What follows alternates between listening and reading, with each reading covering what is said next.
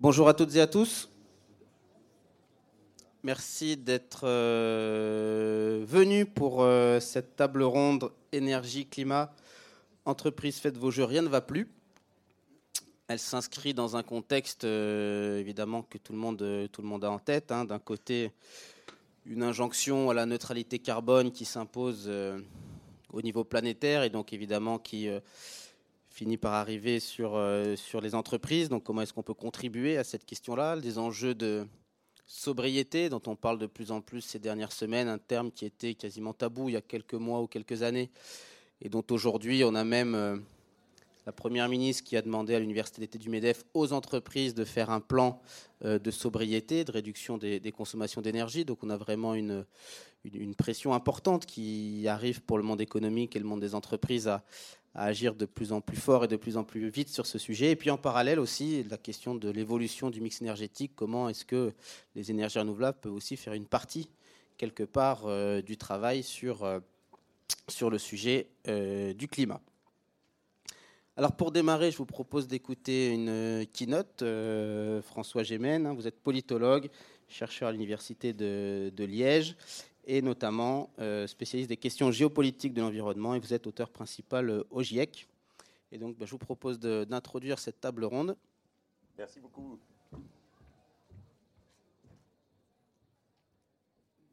Bonjour à toutes et à tous, merci beaucoup de votre présence ici euh, cet après-midi pour réfléchir ensemble au rôle que peuvent jouer les entreprises dans la décarbonation de l'économie. À l'évidence, cette décarbonation n'est pas suffisamment rapide.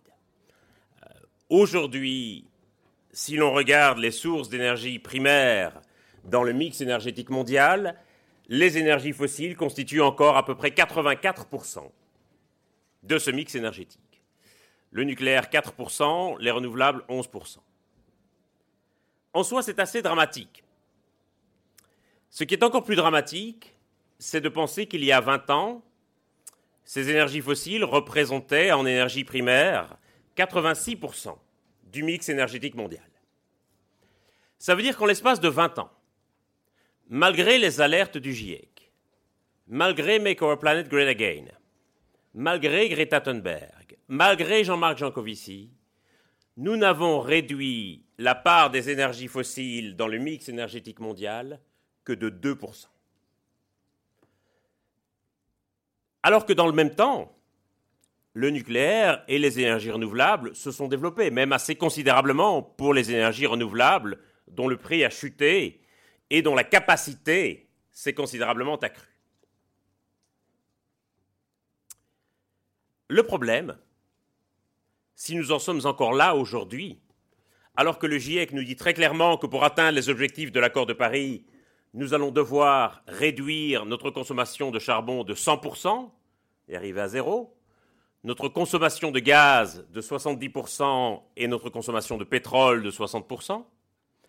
Si nous en sommes encore là aujourd'hui, c'est parce que les énergies à bas carbone n'ont pas du tout remplacé les énergies fossiles, mais se sont ajoutées à ces énergies fossiles pour satisfaire notre surplus de consommation énergétique.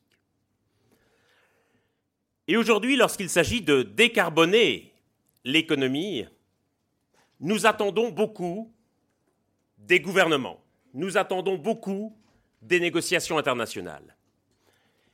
Et très souvent, nous allons parfois utiliser, je dirais, cet argument quelquefois pour nous défausser de nos responsabilités. Et je crois que nous attendons aujourd'hui des gouvernements et des négociations internationales davantage que ce qu'ils peuvent donner. La plupart des pays industrialisés sont des démocraties, des démocraties représentatives, où nos élus au Parlement vont représenter différents segments de la population et donc vont représenter des intérêts divers et parfois conflictuels. Et que dans les assemblées, il n'y a personne en réalité qui va représenter l'intérêt du climat. Et l'intérêt du climat va très souvent passer après d'autres intérêts plus immédiats, après la nécessité de préserver l'emploi, après la nécessité de répondre à certains engagements internationaux, après la nécessité de satisfaire celui-ci ou celle-là. Et de la même manière, nous attendons trop des négociations internationales et des COP en pensant que ces COP ont une fonction performative et qu'elles peuvent décider à elles seules de réduire les émissions de gaz à effet de serre, alors qu'en réalité, ces COP ne sont que des chambres d'enregistrement. Et si les gouvernements y arrivent les mains vides, les COP ne peuvent qu'enregistrer l'absence d'efforts de la part des gouvernements. Et donc, si nous attendons que le problème soit réglé par les gouvernements ou par les négociations internationales, nous sommes condamnés à être en permanence frustrés et déçus. Ce qui peut avoir un effet terrible en termes de démotivation dans l'opinion publique. À quoi sert-il que moi je fasse des efforts si les gouvernements ne font rien, si les négociations internationales ne débouchent sur aucun résultat? On voit très bien à quel point ça peut être démotivant. Et je crois malheureusement que vu l'urgence qui est devant nous, la démocratie ne va pas assez vite. Parce que la démocratie est un paquebot qui se manœuvre lentement. Un gouvernement de gauche donnera un coup à bâbord, un gouvernement de droite donnera un coup à tribord mais aucun gouvernement, précisément parce qu'il devra satisfaire des intérêts diversifiés, ne parviendra à faire faire au paquebot le virage à 90 degrés qu'il est nécessaire d'effectuer aujourd'hui. Mais je me refuse à l'idée qu'une dictature soit plus efficace qu'une démocratie pour engager les changements nécessaires. Et c'est pour ça, je crois, qu'il est très important de considérer que la démocratie, ce n'est pas uniquement les élections, ce n'est pas uniquement le Parlement, ce n'est pas uniquement le gouvernement. Et que la démocratie, elle se trouve aussi dans les entreprises, elle se trouve aussi dans les collectivités. Et même si ça peut paraître un peu provocateur, je pense que pendant longtemps, en tant que chercheur, nous avons poursuivi une stratégie qui consistait à essayer de convaincre la majorité de la population. Et nous nous sommes dit que si la majorité de la population était au courant du changement climatique, comprenait ce qui nous arrivait, comprenait les ressorts de l'effet de serre, nous nous sommes dit que si on mettait les gens face aux faits, face à l'évidence, face aux chiffres, face aux graphes, nous nous sommes dit qu'alors nous allions pouvoir faire basculer la majorité de la population. Force est de constater qu'en 2022, ça ne s'est toujours pas produit. Qu'un peu partout dans le monde, les gens vont continuer à élire des gouvernements climato-sceptiques. En Italie, par exemple, à la fin du mois, il ne fait malheureusement guère de doute que ce sera une première ministre néofasciste qui sera élue. Et donc je crois que si nous voulons que le changement s'opère, il nous faut aussi considérer d'autres voies. Et que mon espoir aujourd'hui est que si ce changement doit s'opérer, il s'opère non pas à travers une majorité conscientisée qui pourrait basculer d'un coup, mais au travers de minorités organisées et déterminées. Vous en faites partie. Et je crois que cette minorité est parfois plus importante qu'on ne le croit. Et cette minorité, je crois qu'on va la retrouver en particulier dans, les collectivités et dans les entreprises c'est-à-dire parmi les gens qui ont envie d'orienter leur entreprise ou leur collectivité pour qu'elle soit durable dans le futur et donc pour qu'elle soit aussi pérenne dans le futur.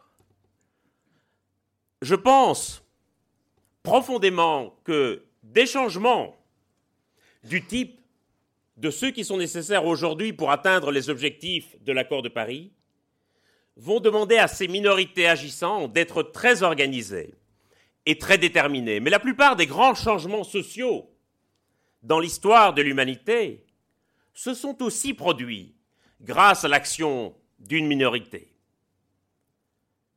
La ségrégation raciale aux États-Unis n'a pas pris fin parce que les Noirs étaient soudain devenus majoritaires dans la population américaine, mais parce qu'ils ont su s'organiser, parce qu'ils ont su faire valoir leurs droits, parce qu'ils ont su dénoncer les injustices dont ils étaient victimes, se trouver des alliés et finalement emporter la décision.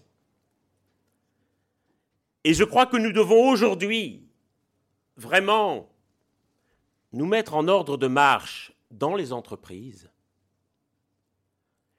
pour pousser très fort et pour faire en sorte que les changements qui sont absolument nécessaires arrivent aussi sans les entreprises. Parce que pendant très longtemps, je crois que nous avons commis l'erreur dans le discours écologiste de considérer les entreprises comme des ennemis, comme des adversaires de la transition. Alors qu'en réalité, aujourd'hui, là où je vois cette transition se passer le plus rapidement, avec le plus d'énergie, et le plus de volonté, c'est souvent dans les entreprises. Quelle autre entité peut se réinventer sinon une entreprise? Je ne veux pas ici minorer les obstacles parfois très importants que ceux qui veulent transformer leur entreprise vont avoir. Et ces obstacles sont nombreux. Il y a à la fois parfois des concurrents qui vont vouloir exploiter les énergies fossiles jusqu'à la dernière goutte de pétrole et jusqu'à la dernière pépite de charbon. Il y a aussi toute une série de conservatismes au sein des entreprises qui ne vont pas admettre que le monde est changé et qu'il faut que l'entreprise change aussi. Mais je crois véritablement que nous devons aussi prendre notre destin dans nos mains ne pas trop attendre du politique, sinon une forme d'encadrement et d'incitation. Et je crois que nous devons toujours nous souvenir que plusieurs entreprises au cours de l'histoire ont pu changer radicalement de business model. American Express a exploité un réseau de diligence avant de faire des cartes de crédit. Nokia à fabriquer des bottes en caoutchouc avant de fabriquer des composants électroniques. Nintendo a fabriqué des cartes à jouer avant de fabriquer des consoles de jeux. Et Shell a vendu des antiquités et des coquillages de collection, qui ont d'ailleurs donné son nom à l'entreprise et son logo. Et puis un jour, les prospecteurs de coquillages de Shell ont trouvé du pétrole. Et Shell a considéré que c'était plus rentable de vendre du pétrole que des coquillages de collection. Si Shell a pu passer des coquillages au pétrole, je veux croire qu'il soit encore possible pour Shell, pour Exxon ou pour Total de changer encore de business model. Merci beaucoup. Merci beaucoup, François Gémen, pour euh, cette introduction qui, nous réveille. Alors, on va voir effectivement, est-ce qu'on peut euh, peut-être tous se réorienter vers euh, le coquillage? Pour en débattre, Thibaut Benkelil, donc vous êtes euh, directeur conseil chez Greenflex, un cabinet qui accompagne les entreprises sur les, trajectoires bas carbone. Alors, finalement, effectivement, les entreprises commencent à, s'intéresser au sujet. On parle de bas carbone, neutralité carbone, de sobriété. Est-ce que vous pouvez peut-être nous dire un peu de votre point de vue? De quoi on parle concrètement et comment ces concepts s'appliquent aux entreprises? Oui, merci. Bonjour à tous. Le, bilan carbone, c'est quelque chose qui a une vingtaine d'années en, France et, à l'international. Ça fait, je dirais, vraiment trois ans qu'il y a eu un certain nombre de changements. C'est-à-dire que les entreprises s'intéressent vraiment à ce sujet parce qu'il y a un certain nombre de pressions sociétales, parce qu'il y a un certain nombre de parties prenantes qui commencent à porter ce, sujet. Et on parle euh, maintenant, depuis trois ans, de ce qui est euh, la neutralité carbone, neutralité carbone planétaire. Et donc la question, c'est comment finalement, moi, en tant qu'entreprise, je parle de cette neutralité pour éviter de dire euh, je vends une tomate neutre en carbone, ce qui ne fait pas progresser véritablement les choses. Et euh, et derrière peut être critiquable d'un point de vue scientifique. Euh, la question, c'est comment aujourd'hui une entreprise arrive à mesurer ses émissions de gaz à effet de serre, à venir les réduire, euh, comment l'entreprise travaille dans tout son écosystème pour venir euh, éviter des émissions ailleurs que dans sa chaîne de valeur, ce qui est aussi un autre axe pour contribuer à la neutralité carbone. Euh, et puis, on va beaucoup parler des émissions et d'énergie, mais quand on parle de neutralité carbone, ça fait forcément écho à de la séquestration carbone. Une entreprise peut aussi venir développer, peut venir financer des projets de séquestration carbone de tout ordre. Et finalement, pour les entreprises, et c'est ce qu'on fait chez Greenflex, c'est avoir une histoire ambitieuse, cohérente autour de ces aspects-là, autour des émissions, autour de la séquestration carbone, des émissions, des émissions évitées. Euh, donc ça peut être légitime de se sentir perdu parce qu'il y a beaucoup de choses à faire. Si je prends par exemple la réduction des émissions de gaz à effet de serre, la réduction des émissions de gaz à effet de serre, ça fait appel à de l'efficacité, à moins d'énergie fossile, à plus de circularité, à beaucoup de choses qu'on peut faire. Euh, quand je parle des émissions de gaz à effet de serre, je parle de toutes les émissions de gaz à effet de serre. Hein. Je ne parle pas seulement de celles liées à la consommation d'énergie, mais euh, tout ce que vous achetez, le traitement de vos déchets, vos déplacements, etc., etc. Euh, et puis, euh, effectivement, euh, arrive cet été le terme de sobriété dont on parlait un peu en off ou de façon très pessimiste depuis certain un certain nombre d'années. Et ça change tout parce que cette sobriété, ça amène finalement la notion d'une sorte de priorisation des usages, des besoins énergétiques, puisque ça évoque moins de consommation d'énergie. Donc, d'énergie. Pardon. Euh, donc ça pose la question, et on l'a vu cet été au niveau de la société, euh, comment euh, cette notion de sobriété, qui se l'approprie et où est-ce qu'on fait porter l'effort? Et c'est ça qui est extrêmement important au niveau de la société. On a vu des gens tout l'été se renvoyer la balle. Oui, mais ça, c'est anecdotique. Oui, mais on me demande d'être sobre alors que telle partie n'est pas sobre, etc. Et on renvoie la balle. Bon, c'est une des raisons de l'inaction, clairement. Et ce qu'il faut, c'est que tout le monde, individu, entreprise, collectivité, euh, prenne sa part finalement. La sobriété, c'est quelque chose de vaste. Hein. Euh, aujourd'hui, la sobriété, euh, sans rentrer dans les grands détails, mais ça évoque les usages énergétiques, ça évoque le dimensionnement, euh, et ça va au-delà de la consommation euh, d'électricité dans les bâtiments. Cela dit en passant, s'il y a quelqu'un de l'organisation qui pourrait augmenter un petit peu la température dans cette pièce, ce serait pas trop mal, parce qu'on se prend un moins 8 degrés en arrivant dans l'amphithéâtre, et c'est pas agréable. Euh, et euh, au-delà de, au de cette anecdote, euh, la sobriété, c'est pas que des consommations d'énergie dans le bâtiment, c'est arrêter de rouler dans des tanks d'une tonne 6 et avoir des véhicules moins puissants, puisque ça sert à rien, vous n'avez pas le droit de rouler à 170 km/h. c'est également prolonger la durée de vie d'un certain nombre d'équipements. C'est tout ça, la sobriété. Ça concerne du collectif, de l'individuel. Et donc il y a un certain nombre de plans de sobriété qui sont lancés, qui associent finalement pour le logement, pour le résidentiel tertiaire, pour les transports, pour le sport aussi, euh, pas mal d'acteurs. La question, c'est comment on fait en sorte que cette exigence de sobriété qu'on peut avoir euh, par rapport à nos équipements, par rapport à nos comportements, on arrive derrière à faire en sorte qu'on ait cette, qu'elle soit réelle cette sobriété, qu'elle soit, qu'elle soit appliquée. Euh, et donc, ça veut dire que effectivement, les entreprises doivent s'emparer du sujet finalement, euh, s'emparer du sujet, euh, et donc se poser la question, et on y reviendra, comment aujourd'hui, en tant qu'entreprise, je déploie la sobriété de façon désirable avec une atteinte des objectifs de performance énergétique que je peux avoir. Et c'est la clé, c'est ce qu'on fait avec nos clients, au-delà de lister des recommandations, comment on les déploie dans une gouvernance donnée. On y reviendra, j'imagine. Tout à fait. Effectivement, la question qui se pose aujourd'hui, hein, c'est sobriété choisie versus sobriété subie. On parle beaucoup du, secteur de, la finance, son rôle potentiellement dans l'accélération ou le frein parfois à, la transition euh, écologique. Sandrine Anguiard, vous êtes responsable du département Impact Finance Solutions du groupe Société Générale. Vous avez aussi occupé des, postes de conseillère environnementale et, sociale euh, au sein, de, au sein du groupe. Euh, finalement, comment est-ce que vous, aujourd'hui, vous accompagnez vos clients dans leur décarbonation? Comment finalement vous réorganisez en interne? Comment cela impacte votre fonctionnement au quotidien? Ah, marche. Oui, bonjour à tous.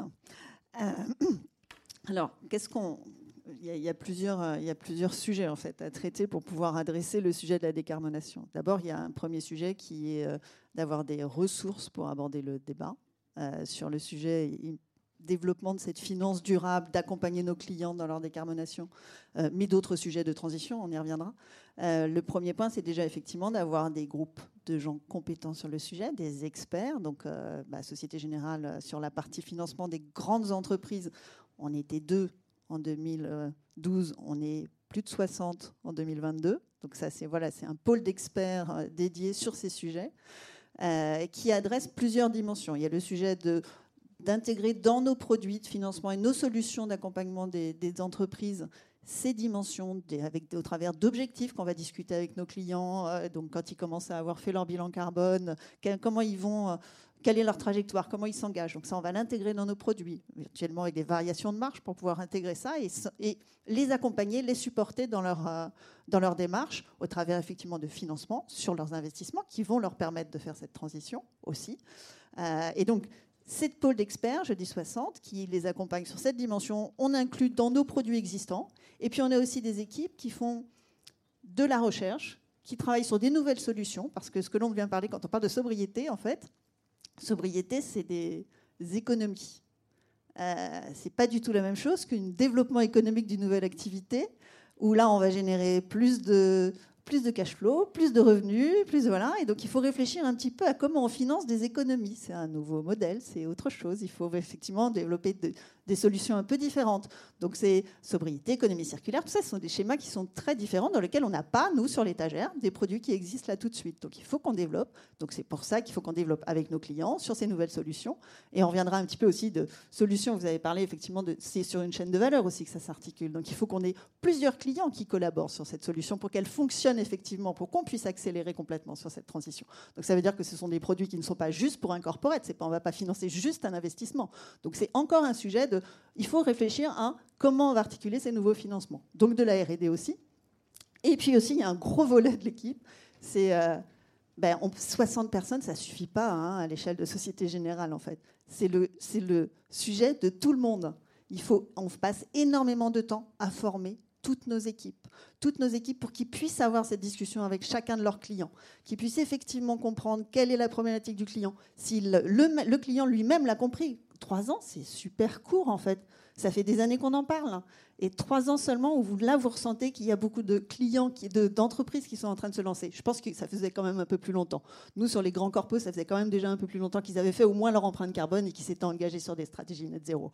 Euh, mais clairement, euh, d'avoir cette discussion, d'être capable d'identifier la problématique du client pour pouvoir définir avec lui des solutions, comment on va l'accompagner, bah, ça suppose effectivement que ce soit fait par chacun des gens qui portent cette relation avec nos clients et pas par uniquement les 60 personnes qui développent l'expertise pour l'ensemble du groupe. Donc on a un gros volet formation, ça on passe énormément de temps sur ce sujet-là, en plus effectivement du développement des nouvelles solutions. Euh, sujet collaboratif, mais on y reviendra peut-être un peu. Je ne voudrais pas déborder, je voudrais laisser le temps à mes, collègues de, développer. Mais clairement, le sujet d'accélération sur les volets de, sobriété, mais aussi développement de nouvelles solutions, changement de business model, euh, tout ça, c'est vraiment, on a un rôle à jouer là-dessus aussi. C'est-à-dire, euh, en fait, nous, on a dans notre portefeuille de clients tous les acteurs de la chaîne de valeur qui doivent s'adresser et qui doit effectivement accélérer. Et donc on est aussi, et c'est pour ça qu'on a besoin de cette expertise, c'est pour ça que dans la relation commerciale, on a besoin d'avoir des gens qui sont capables d'identifier ça, c'est qu'on peut les mettre tous autour de la table. On parle de développement, je ne sais pas si on parle de filière euh, véhicules électriques, euh, développement de nouvelles, euh, depuis la charge, depuis la bande de recharge, jusqu'aux constructeurs auto, jusqu'aux fabricants de batteries, jusque même au secteur minier qui va pouvoir aller sécuriser l'apport pour créer les, pour, produire les mines, les pardon, pour produire les, batteries. Bon, ça c'est un exemple. Mais donc dans ces accompagnements de transition et de chaîne de, de transition au niveau d'une chaîne de valeur, on a un rôle pivot en fait que l'on doit jouer. Voilà. Donc finalement, tous les membres de l'entreprise, acteurs de la, de la transformation pour, euh, pour vos clients. Ça fait écho à ce que disait tout à l'heure euh, François Gémen, je crois, sur la nécessité de mobiliser tout le monde. Robert Dardan, vous avez fondé euh, en 93 la société Voltalia hein, de, construction d'ouvrages et de production d'électricité renouvelable. Vous vouliez insister justement sur, euh, sur cette question de, changement de comportement, de changement dans les usages, pour répondre aussi à cette euh, injonction à réduire nos consommations d'énergie et, nos émissions carbone. Euh, pour faire suite à ce qui a été dit, la sobriété est un terme qui est intervenu il y a peu de temps. Dans sobriété, il y a deux possibilités. On consomme moins, donc mécaniquement, ben, on consomme moins d'énergie. Mais il y a une autre composante qui est encore plus intéressante, c'est consommer mieux. C'est-à-dire qu'avec moins d'énergie, on peut faire probablement autant et, peut-être encore plus. Donc le message du moins fait peur à certains et c'est peut-être pas utile parce que il faut d'abord privilégier mieux. Il y a un domaine où on le voit et on peut quantifier, euh, c'est la production d'électricité. Il y a des consommateurs individuels, les consommateurs entreprises. Donc on retrouve l'ensemble des acteurs. Dans ce domaine, aller vers la neutralité, ça veut dire qu'il y ait plus de production non carbonée et de moins en moins, pour ne pas dire un moment, plus de production carbonée. Donc l'objectif, il est simple, il est en marche. Il y a une très bonne nouvelle, c'est que les énergies renouvelables deviennent de moins en moins chères et sont d'ores et déjà compétitives, ce qui n'était pas le cas il y a 5 ans ou 10 ans. Donc ça, quand on parle économie et implication des entreprises, on a un thème là qui fait qu'on peut choisir sans surcoût pour une bonne partie de ces énergies renouvelables. Il y en a qui méritent encore de se développer puisqu'on est au début et un certain nombre vont avoir un coût économique qui va baisser par les quantités produites. Euh, l'exemple des panneaux solaires est quand même euh, euh, très important sur le plan économique. Le prix a été diminué par 7 en une dizaine d'années. Donc il y a 7-8 ans, il y avait un vrai surcoût qu'il fallait couvrir par des subventions ou, des mécanismes. Aujourd'hui, c'est l'énergie dans les endroits adaptés, hein, avec un bon ensoleillement, c'est une énergie qui est la moins chère. Donc, ce, cet horizon fait qu'aujourd'hui, dans beaucoup de pays, il y a des plans d'accélération des énergies renouvelables et il n'y a pas un pays qui ne l'évoque pas. En France, on a un pays assez pro-nucléaire. N'empêche qu'aujourd'hui, quand on utilise le mot nucléaire, il y a toujours accompagné ou complété, on, utilise euh, quand même les perspectives en énergie renouvelable. Donc les responsabilités, euh, j'adhère à ce qui a été dit, l'implication des entreprises est fondamentale. Parce que d'une part, il y a des impulsions euh, économiques qui peuvent être notables, et puis tout salarié est un consommateur individuel. Donc quand à travers l'entreprise, il y a ce message de meilleures pratiques, de meilleurs comportements, eh bien quelque part, euh, on peut penser qu'à titre individuel, il va incorporer ces éléments.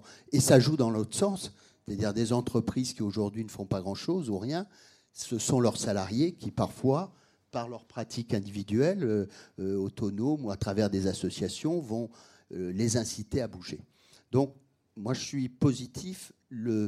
L'implication, elle s'est marquée depuis 2-3 ans et elle doit être démultipliée beaucoup plus. Et donc, sur la partie production d'électricité, que, que, les gens arrivent à assez bien appréhender, le pourcentage ne cesse de croître. Le problème aujourd'hui, c'est l'accélération. Il y a des challenges issus aussi euh, de, conflits géopolitiques qui fait qu'on a très peu de temps devant nous. Et puis la plupart des plans de développement des énergies euh, renouvelables est plutôt en retard dans les pays, plutôt qu'en avance. Donc il faut accélérer. Les deux motifs de lenteur, ce sont les contraintes administratives la France est un exemple plus marqué que d'autres pays, mais d'une manière générale, il y a quand même des très fortes contraintes. Euh, et puis, euh, le, système de réseau, je veux dire, la mutation, c'est qu'on passe d'énergie où il y avait des gros centres de production, euh, une centrale nucléaire, une centrale à gaz qui faisait 1000 MW, 800, 700, avec une chance, c'est que l'énergie renouvelable à travers le solaire, par exemple, eh bien, peut alimenter une maison comme un parc de plusieurs centaines de, mégawatts. Et donc la gestion peut être beaucoup plus euh, dispersé sur le territoire. Et en conclusion, on, a su faire les constats, les constats sont faits.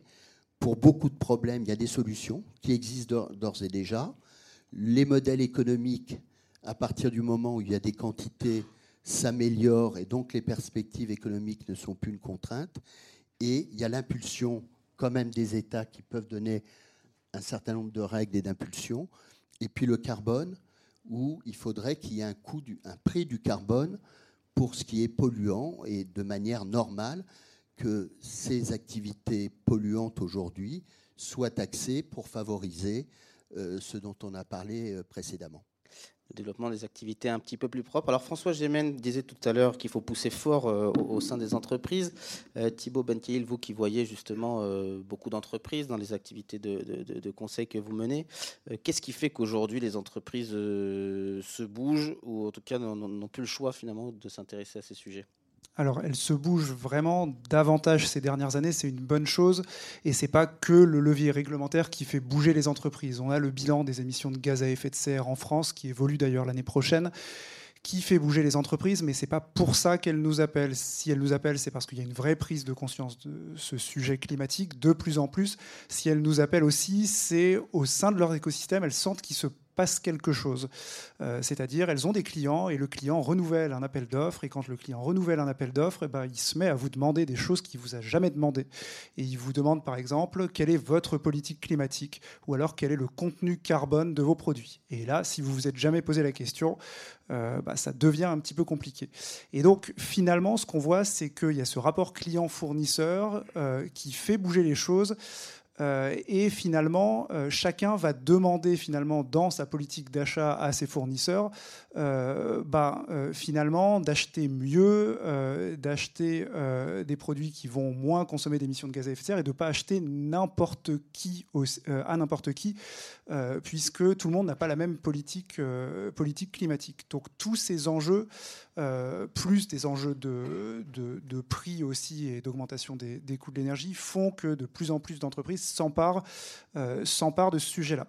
La question la plus difficile, c'est derrière, qu'est-ce que je fais quand j'ai calculé mes émissions de gaz à effet de serre et quelle ambition je me donne? Parce que si l'État aujourd'hui euh, bah, aujourd'hui a un rôle incitatif et potentiellement n'ira peut-être pas plus loin, comment on se donne un véritable objectif de, de performance? Donc vous avez des façons de suivre euh, des réductions d'émissions de gaz à effet de serre. Il y a par exemple la démarche volontaire qui s'appelle Science Based Targets, qui permet de fixer euh, des trajectoires d'émissions de gaz à effet de serre compatibles avec l'urgence climatique.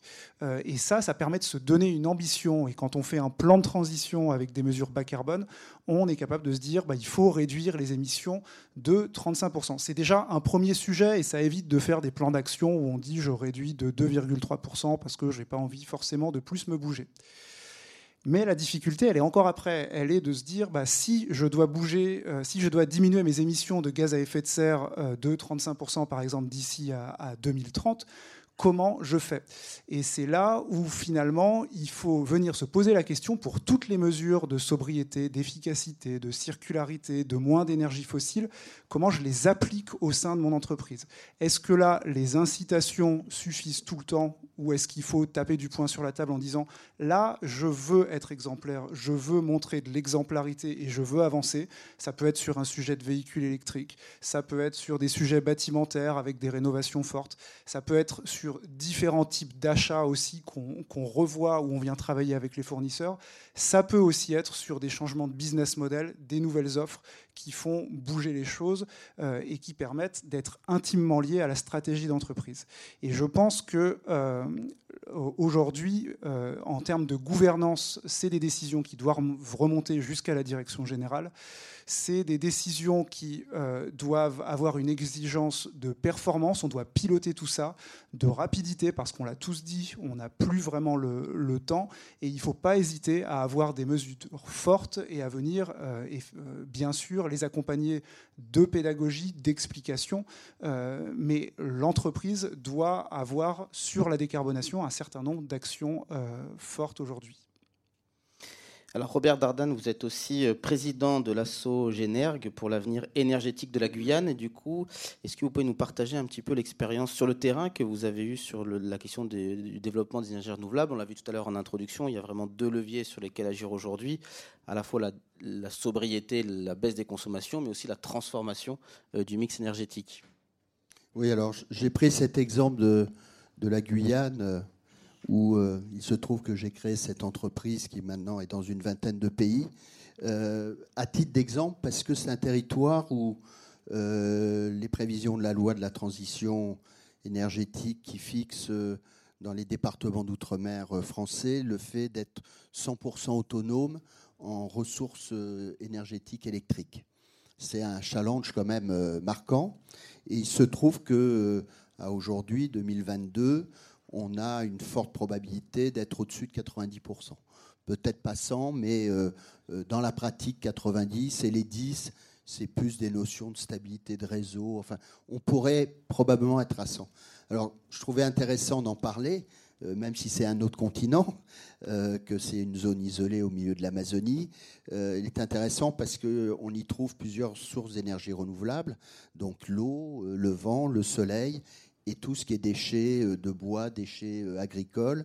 Et donc, par rapport à ce qu'on appelle l'énergie renouvelable, on y retrouve l'essentiel des, énergies développées aujourd'hui. Et comment euh, ça a pu être fait? Bien, À travers un barrage d'il y a déjà quelques années et un fort développement dans le domaine de la biomasse. Donc il y a plusieurs dizaines de mégawatts de produits à partir de, des déchets des scieries, à partir des, des déchets des, bois qui sont utilisés pour la construction, euh, ce qu'on appelle le bois d'œuvre, les déchets de ce qui est lié à l'activité euh, euh, agricole. Et puis, on a pu mettre en œuvre sur ce territoire qui est isolé, contrairement à la France métropolitaine qui peut acheter de l'électricité chez ses voisins ou en vendre. Là, le territoire est isolé, donc il y a des problématiques de stockage. Donc sur ce territoire, euh, avant la métropole, sont développés des systèmes de stockage euh, avec des batteries, des systèmes de gestion de réseau assez évolués. Euh, et donc, l'ensemble du panel de ce qui peut être fait y est déjà appliqué avec un peu d'avance. Mais accompagné, ça c'est très important, d'une politique de la maîtrise de l'énergie qui a été mise en œuvre de manière très très volontaire. il reste évidemment encore beaucoup de choses à faire sur l'habitat, mais euh, par exemple sur les appareils, les niveaux de consommation, etc. Et donc, nous, on peut dire, on connaît un territoire, on suit un territoire où le 100% est, atteignable. Et donc, sur le reste, euh, si on parle déjà au niveau de l'Europe, les facteurs d'amélioration sont vraiment nombreux et encore une fois, avec maintenant des prix économiques euh, compétitifs. Alors, il reste un domaine euh, euh, vous entendez beaucoup parler en ce moment, en vérité, dans la sobriété, et on fait bien de le dire, c'est qu'il y a des périodes de la journée où la sobriété devrait être particulièrement marquée, parce qu'il y a des pointes de consommation, et souvent ces pointes aujourd'hui sont couvertes par des moyens fossiles, parce que ils ne vont tourner que 3-4 heures par jour et, pas forcément toute l'année, plutôt l'hiver, etc. Et donc les, efforts ou la, sensibilisation, à très juste titre, portent aussi sur cette période. Et ça, souvent, c'est pas très difficile parce que une partie de la consommation à ces heures-là pourrait être reportée. Mais à titre d'exemple, c'est faisable aujourd'hui et ça pourrait se développer. On peut imaginer des voitures électriques qui soient euh, utilisées par des salariés d'entreprise qui rechargeraient leur voiture sur leur lieu de travail dans la journée, donc pendant que le solaire euh, produit euh, sa pleine puissance, rentrent chez eux, et imaginons qu'ils restent euh, encore trois quarts de leur batterie ou, la moitié, ils pourraient très bien, en arrivant à 19 heures chez eux, qui est une période de forte consommation, bah, peut-être avoir deux heures d'autoconsommation sur leur batterie de, voiture. Et, donc, y a, et ça, c'est des solutions techniquement euh, tout à fait euh, euh, mobilisables. Donc, c'est vraiment maintenant le, pouvoir suivre les compteurs intelligents, en tous les cas pilotables, peuvent être, sont déjà des outils qui peuvent être utilisés. C'est il faut que pour les entreprises et les personnes, il y ait du quantifiable, visible, et, qui soit euh, donc du coup euh, incitatif euh, pour tout le monde. Ça, c'est vrai que vous, insistez sur un point qui est, important, dont on ne parle pas souvent, hein, c'est vraiment cette question du pic de consommation. Et c'est un des sujets qui inquiète évidemment en France pour, pour l'hiver, alors que le volume global d'énergie pourrait être étalé un petit peu plus sur, d'autres périodes de la journée. Donc ça, c'est un point sur lequel les changements de comportement ou quelques solutions technologiques pourraient aider à, à, gérer ce, cette difficulté Ou des changements sur les marchés européens. Aujourd'hui, le problème, c'est que le prix de l'électricité se fixe en fonction de la dernière centrale qui est actionnée pour combler le pic de consommation, et ce sont souvent des centrales au gaz qui sont très onéreuses, et c'est ça qui fait flamber euh, le prix de l'énergie et qui plonge beaucoup de ménages et beaucoup d'entreprises dans de grandes difficultés. Et donc, si on voulait revoir la manière dont ce prix se fixe sur les marchés euh, européen, il y aurait quand même moyen d'alléger considérablement la facture énergétique euh, des ménages et des entreprises. Alors justement, ces, infrastructures hein, de production d'énergie renouvelable, mais plus largement toutes les, innovations ou, les nouveaux produits ou services pour la transition écologique, comment est-ce que, au sein de la Société Générale, euh, finalement, vous vous intéressez à ces sujets? Comment vous les financez? Comment vous investissez pour pouvoir développer ces, sujets-là? Vous me disiez en, préparation, euh, euh, Madame Anguillard, euh, que vous intégriez aussi d'autres critères que le climat. On parlait par exemple de la biodiversité. Alors, je, pense que, en tout cas, de tous les sujets qu'on vient de traiter avec mes différents panélistes, là, on se mesure bien que tout ceci est quand même très compliqué. On a parlé de plein de choses, alors qu'on parlait que juste d'énergie en fait, et sur beaucoup, beaucoup de dimensions.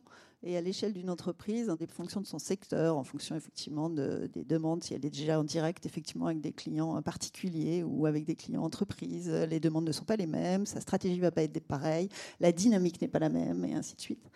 Euh, et en fait, euh, nous, sur la partie effectivement financement des grandes entreprises, euh, on couvre en France, mais à l'international aussi. On s'est organisé pour traiter des sujets qui nous semblaient clés sur la transition énergétique. Transition énergétique en prenant des axes qui sont des chaînes de valeur, où on organise et on met des compétences techniques autour de ça veut dire quoi la transformation de la mobilité terrestre, ça veut dire quoi la transformation de la mobilité aérienne, euh, ça veut dire quoi euh, la transformation euh, j'ai cité tous les transports. On va dire globalement, après, on prend des dimensions qui sont plus horizontales. La décarbonation pour nos clients, ça veut dire quoi? Alors, on va regarder par secteur, mais globalement, il y a des choses qui se qui sont utilisables dans un secteur et qu'on va pouvoir reproposer. En tout cas, si on développe une solution de financement sur un secteur spécifique, on va pouvoir les proposer des solutions sur un autre secteur où on va trouver des choses un peu connexes. Et, voilà. et donc l'idée, nous, en tant que banque de financement, c'est effectivement de développer des solutions de financement pour des clients, entreprises qui sont en train de mettre en place quelque chose. Euh, donc, je disais chaîne de valeur, ce qui est avec l'idée que j'évoquais tout à l'heure de pouvoir mettre autour de la table différents acteurs qui sont des acteurs clés dans la chaîne.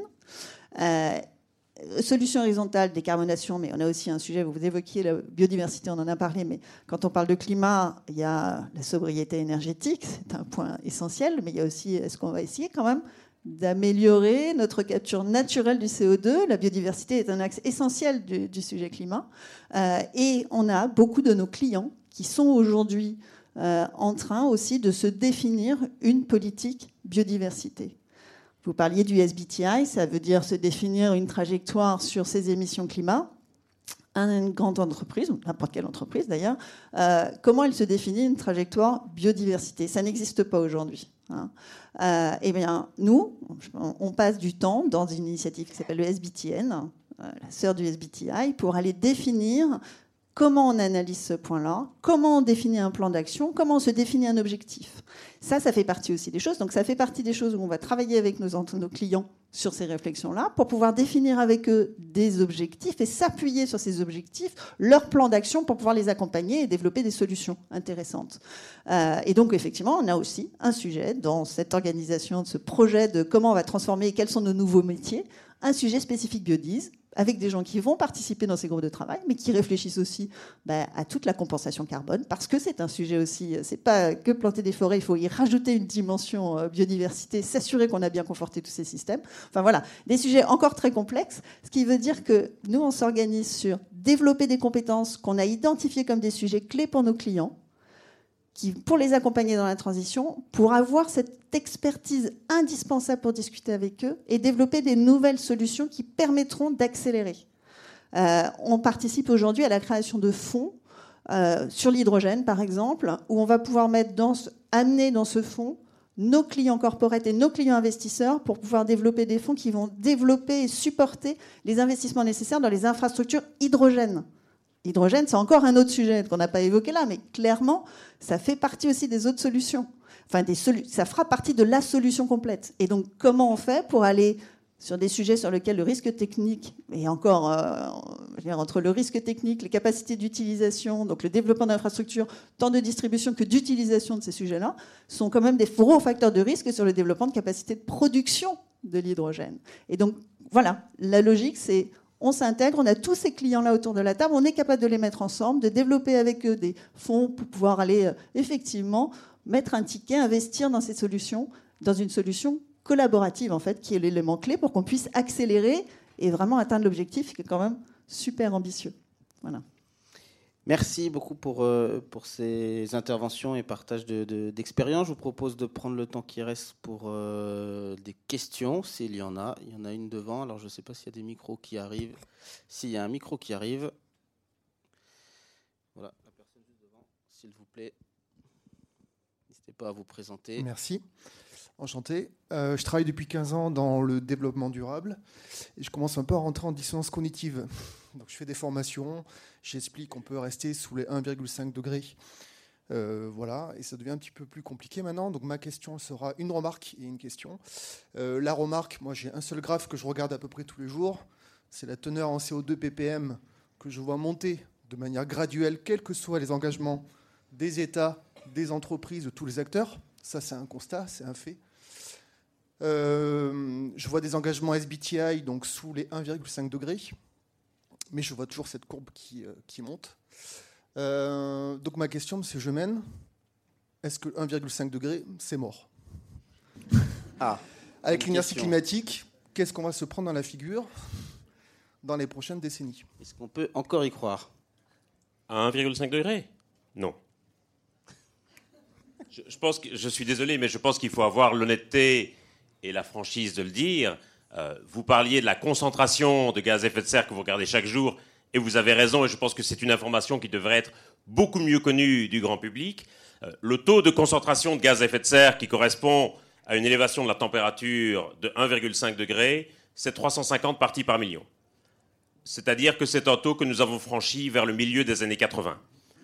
Aujourd'hui, on est à 417, 418 parties par million. Et si on veut limiter à 2 degrés, ça, c'est encore atteignable, mais ça implique que nous ne dépassions pas, ou en tout cas que nous stabilisions à 450 parties par million au maximum. Chaque année, nous prenons 2,6 parties par million supplémentaires. Comme vous le dites, ça croît chaque année. Ça a cru un peu moins vite en 2020. On a fait plus 2,4 parties par million du fait de l'année Covid. Euh, mais globalement, effectivement, ça croît chaque année. Je ne comprends pas aujourd'hui pourquoi il y a cet entêtement sur 1,5 degré comme objectif qui, je pense, va nous conduire à de terribles désillusions parce que 1,5 degré, nous allons y arriver vers 2035-2040. Ça veut dire que de notre vivant, nous verrons les températures dépasser 1,5 degré. Euh, et que si nous voulions vraiment atteindre 1,5 degré d'ici la fin du siècle, ça veut dire que nous devrions aller retirer massivement des milliards de tonnes de CO2 de l'atmosphère. Ce qu'on ne sait pas encore faire aujourd'hui, sauf à titre expérimental, et même si on devait retirer, même si on pouvait retirer ces milliards de tonnes, la question c'est qu'en ferait-on et où les stockerait-on? Donc je pense qu'il faut pouvoir avoir aujourd'hui l'honnêteté de dire la vérité aux gens que 1,5 degré, c'est plus possible, sauf à déployer des moyens énormes de géo-ingénierie. Et le problème, c'est que comme cet objectif s'est imposé dans le débat politique aujourd'hui, le moindre gouvernement qui annoncerait renoncer au 1,5 degré passerait pour être un gouvernement défaitiste et pour laisser tomber l'affaire. Et le résultat, c'est que les gouvernements font des promesses qui sont de plus en plus ambitieuses et de moins en moins réalistes. Et je préférerais nettement un gouvernement qui fait des promesses moins ambitieuses, mais qui tient ses objectifs et qui se met sur la bonne trajectoire, plutôt qu'un gouvernement qui fait des promesses complètement irréalistes. Exemple, la Grande-Bretagne, et qui met aujourd'hui à la tête de son secrétariat d'État à l'énergie un type qui est un climato-sceptique notoire de son propre aveu. Jacob Rees-Mogg en l'occurrence. Et, donc, les, promesses des États ressemblent souvent à des résolutions de Nouvel An. Et pourquoi est-ce qu'aujourd'hui, ce taux de concentration continue à grimper, quoi qu'on fasse? Parce qu'on ne se tracasse pas suffisamment de l'évolution des émissions au Caire, à Jakarta, à Mexico ou à Lagos. C'est-à-dire qu'on est obnubilé par notre propre nombril, et c'est comme si la priorité des gouvernements, c'était d'arriver avec un beau bulletin aux négociations internationales et de réduire leurs émissions de gaz à effet de serre. Mais le climat se fiche éperdument que le CO2 soit produit à Paris, à Lagos, à Mexico ou à Johannesburg. Et donc, aujourd'hui, la responsabilité des gouvernements des pays industrialisés, mais aussi des entreprises multinationales ou de toutes les entreprises qui ont des clients ou des leviers à l'étranger, c'est de travailler avec des pays qui ne sont pas des gros émetteurs aujourd'hui pour éviter qu'ils ne deviennent de gros émetteurs demain, sinon tous les efforts que nous avons pu faire en Europe n'auront servi à rien. Merci pour cette question passionnante et qui donne espoir dans l'avenir. Est-ce qu'il y en a une autre? Oui, bonjour à euh, tous. Euh, merci pour vos contributions. Euh, les, toutes les déclarations alarmistes et parfaitement justifiées, malheureusement, n'ont pas les, effets souhaités. donc moi, je fais partie de ceux qui pensent qu'il serait bon de ne pas oublier de donner de l'espoir malgré tout, c'est-à-dire mettre plus en valeur les succès on nous parle des, matchs de foot, on nous parle de, grandes euh, opérations de ce type. Les meilleures, les personnalités préférées des Français, c'est lamentable de voir là le résultat qui sort. On a un, Thomas Pesquet qui sort du lot, on se demande pourquoi. Donc il y a vraiment quelque chose à faire au niveau de la médiatisation.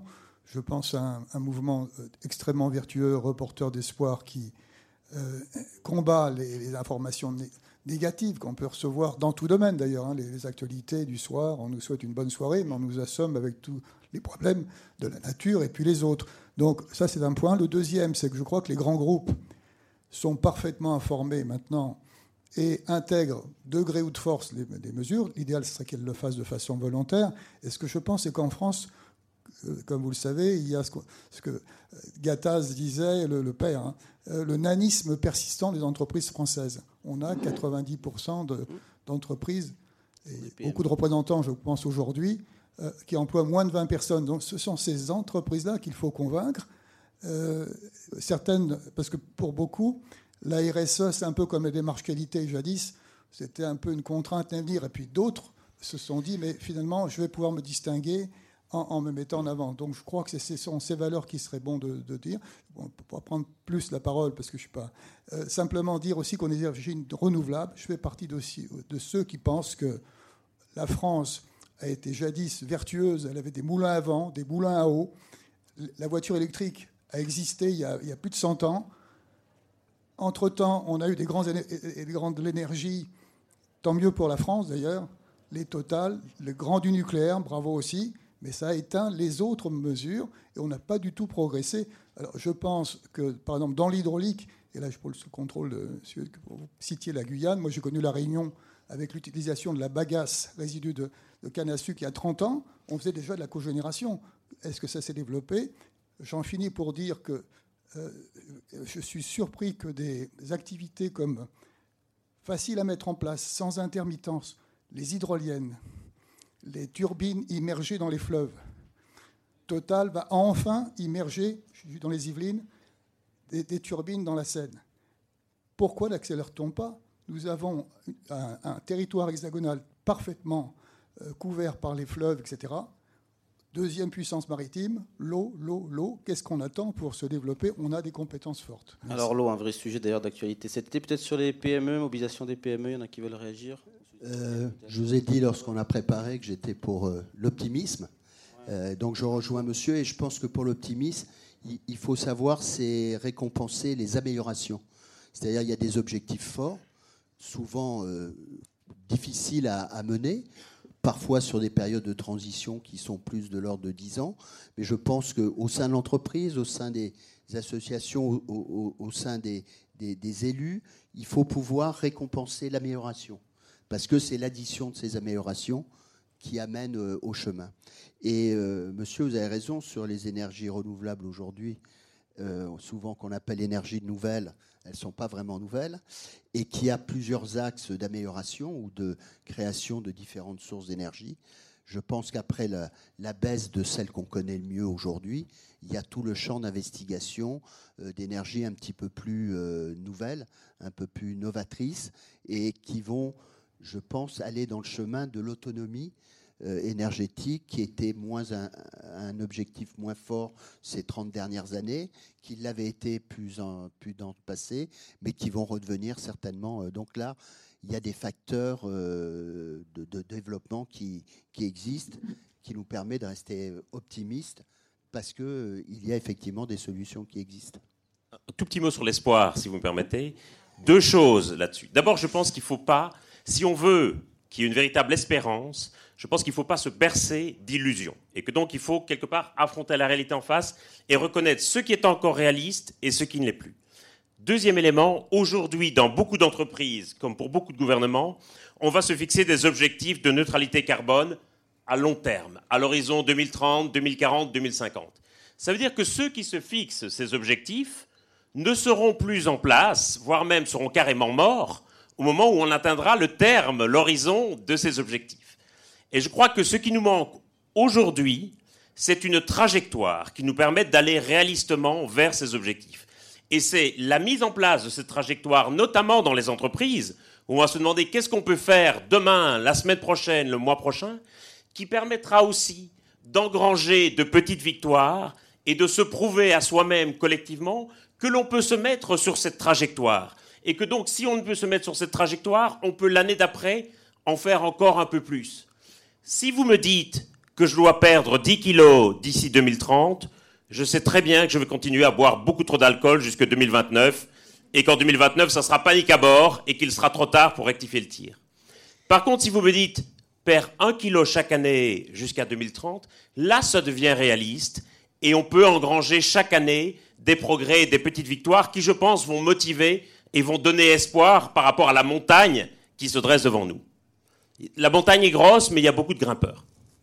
Alors sur les objectifs à très court terme, neutralité 2023 alors, chez Société Générale, non? Peut-être, non. Je, je, pense que vous, vous avez plein de. Je pourrais répondre pour Société Générale, mais je pense qu'il y a plein d'exemples, euh, Thibault aussi. Euh, je voulais parler au global. Enfin, nous, on a des engagements net zéro, effectivement, euh, avec des, des targets et l'engagement net zéro Banking Alliance. On est tous en train d'y travailler. Hein. Il, y a, il y a énormément de banques qui sont dedans, avec des targets qui vont être définis en 2025. Certaines ont déjà été définies. Nous sommes en train d'y travailler. Donc 2025, pour le coup, pour le régime, on va être bon.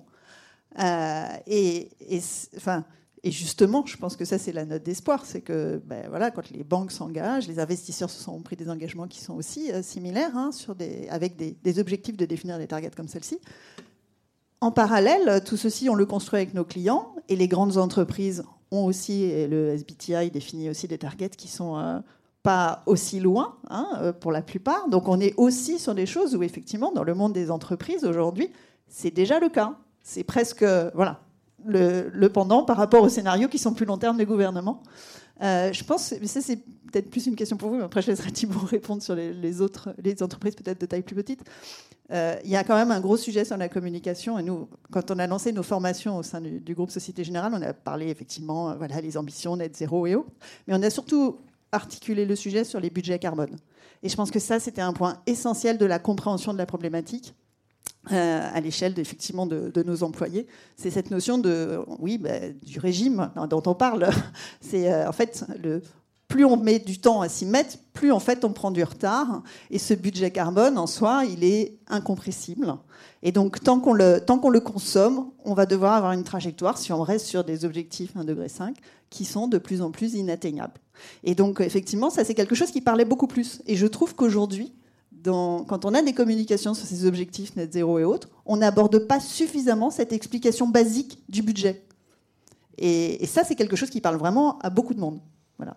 Thibault, une dernière réaction? Oui, on n'arrête pas de dire, nous, à nos clients, que juste dire je m'inscris dans le cadre de la neutralité carbone, je suis net zéro, d'ailleurs, on ne le conseille pas du tout, euh, mais on leur dit d'expliquer concrètement ce qu'ils font. Et effectivement, l'enjeu, quand on se fixe une trajectoire, euh, c'est de ne pas avoir un plan d'action qui dort dans le placard, mais effectivement, euh, année après année ou tous les deux ans après tous les deux ans, de voir quelles mesures on met à quel moment en fonction de la faisabilité, de l'implication des collaborateurs. Et c'est important que ça puisse concerner tout le monde. Il n'y a pas de réflexion à avoir du style oui, mais je représente seulement 3% des émissions parce que sinon on rentre dans des problématiques type, type euh, jet privé et c'est pas comme ça qu'on avance, c'est une des raisons de l'inaction.